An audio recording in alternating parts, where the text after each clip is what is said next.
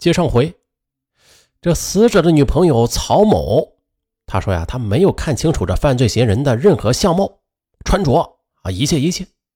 但是他的交代也同时啊，让警方产生了怀疑。当时曹某是这样说的：他当时啊是躺在床上看电视呢，来人敲门之后，是被害人张某去开的门。他当时只是瞟了一眼这个人，所以说啊。也并没有太过注意他的长相、外貌以及衣着。可就在警方不解的同时，啊，对曹某社会关系进行调查的侦查员就反馈回了一个消息，说曹某曾经在太仓区有过报警记录。那是两年前，曹某曾经以受害者的身份呢报了一起强奸案。据当时的侦查员回忆，说他们赶到现场时。发现这事实啊，并不像曹某在电话里讲的那样。经过调查，曹某他其实是跟这个男性发生了性关系。事后，他向这个男子要钱，男子不愿意，于是他就报警，称自己被强奸了。侦查员还回忆啊，当时在处理这起报警事件的时候，曹某的男友山东籍的刘某也在现场，并且与那名男子发生了冲突。在了解了事情经过之后，警方第一时间又进行了调解，可是啊，却并没有对双方进行处理。但是从这起报案中，侦查员敏锐的就察觉到了一丝意外。一方面呢，你作为一个案发现场唯一的目击者，在一个仅仅十平米左右的出租屋里边发生了一起凶杀案，你说你对嫌疑人一无所知，民警觉得。这是一种不可思议的情况，你势必是看到了什么，只是啊，你不愿意说。那为什么不愿意说呀？是你想隐瞒嫌疑人的身份呢，还是说你对嫌疑人存有那么一点什么样的心理啊？认识或者是熟悉，又或者想要包庇他呀？侦查员再次对曹某的个人情况展开了详细调查，曹某。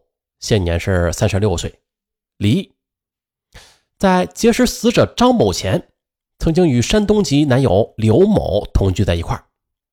二零一五年初，曹某在前男友刘某因为工作关系就离开太仓，回到山东了。于是曹某啊便结识了死者张某，并且与其发展成为了男女朋友关系。很快啊，侦查员在梳理过程中就注意到了。这曹某两年前报案说，呃，被人实施性侵的时候，前男友刘某曾经殴打过对方。再加上曹某在目击了现任男友张某被杀的整个过程之后，却不能提供凶手的任何信息。哈，曹某他是否在隐瞒着什么呀？警方第一时间将曹某的前男友刘某就纳入了侦查视线。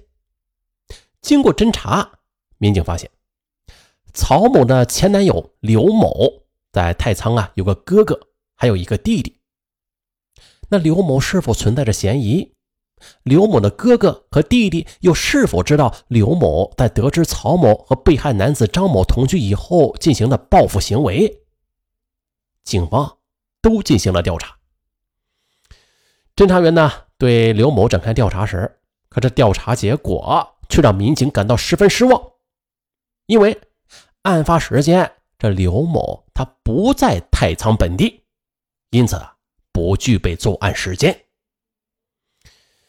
刘某的哥哥弟弟平时对曹某都有些不满，那么有没有可能是刘某的哥哥和弟弟干的呀？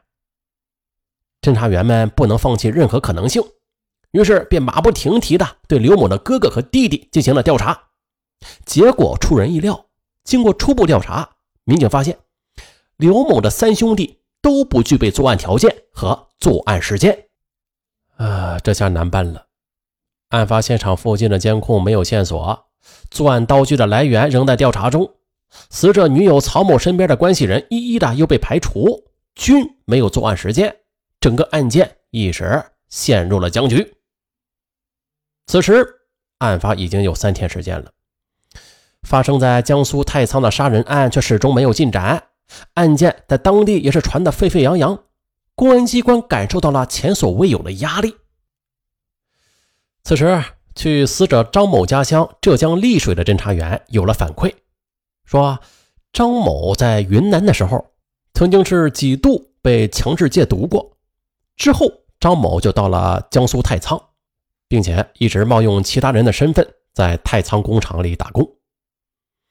死者长期贩毒吸毒的情况，就引起了民警的重视。警方就分析了，大部分这些涉毒人员的社会关系那是比较复杂的，很容易因为资金问题与人产生矛盾。而死者张某冒充他人身份，又隐姓埋名到江苏太仓打工，那是不是在此期间又复吸毒品，又与他人发生了矛盾呢？据死者邻居反映，说张某平日是深居简出，几乎不与人打交道。经过调查，张某在太仓社会关系是比较简单，接触的人也不多。他在太仓啊，曾经有一个女朋友，也是云南人，但是他的前女友已经不在了，而现在和他一起的目击者曹某才是他现在的女朋友，两人认识大概是两个月左右。警方通过调查，死者情杀的可能性就被排除了。越来越多的疑点则指向了仇杀。而也就在这时，负责查询作案凶器来源的侦查员也有了收获。办案民警是在太仓郊区的一个菜市场附近的商店里啊，找到了与作案凶器同款的刀具。这侦查员呢，就立刻驱车赶往了该商店，并且对商店老板进行了询问。据商店老板反映，说啊，那是在案发前一天下午五六点左右，有一个年轻的男子到店里购买了一把这样的西瓜刀。哎，因此呢，商店老板口中这个男子，他的嫌疑就上升了。侦查员又详细的了解购买刀具的年轻人是一个什么样的体貌特征。商店老板回忆说，年轻男子的年龄大概是在二十五岁左右。购买了刀具就离开了商店。男子的具体相貌，由于当时的生意比较忙，老板没有留意观察到。而店里的老板强调说啊，这个品牌的刀当时是只进了三把。为此呀，侦查员就迅速调取了该商店周边的监控视频。菜市场比较混乱，但是在买到的东面有一家店铺安装了一个探头，探头。是照店里的商品的，但是啊，有五分之一的画面是可以兼顾到店外走廊的情况。终于啊，民警就是在这个监控探头内捕捉到了买刀男子的身影。监控画面显示，二零一五年九月二十日下午十八点十三分左右，一名身穿白色 T 恤的男子从摄像头前走过，啊，就走入了购买刀具的商店。大概是六七分钟之后。该男子就原路返回，最终消失在监控画面之外。接着，民警又立刻调取了周边各主要街道的监控录像，对身穿白色 T 恤的青年男子进行了追踪，并且发现之后的几分钟里，这名男子驾驶着电动车，分别的经过了太仓城区的两条道路，到了十八点三十分，又驶入加油站对面的一个胡同内，随后啊便不见了踪影。而这组监控画面中，由于监控画面比较模糊，民警是根本就无法看清楚这身穿白色 T 恤男子的长相。侦查员又调取较早的时间监控录像，在查看了近十个小时周边各个路口的监控视频之后，终于发现了这身穿白色 T 恤的男子出现在了某超市内的监控画面中，而这个超市的高清监控画面。民警终于发现了这年轻男子清晰的面部特征。超市中监控画面里可以清晰的看到，这名男子年龄在二十岁上下，皮肤较黑，身穿白色 T 恤、牛仔裤和一双黑色的运动鞋。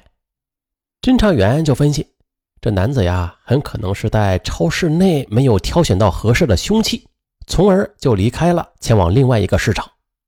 紧接着。民警又调取到了其他的监控录像，发现买刀的男子换上了一身黑色的衣服，啊，骑着电动车于晚上七点半离开住处，经过一个路口，在晚上七点四十左右，通过距离县城最近的三号监控摄像头向被害人租住地就驶去了。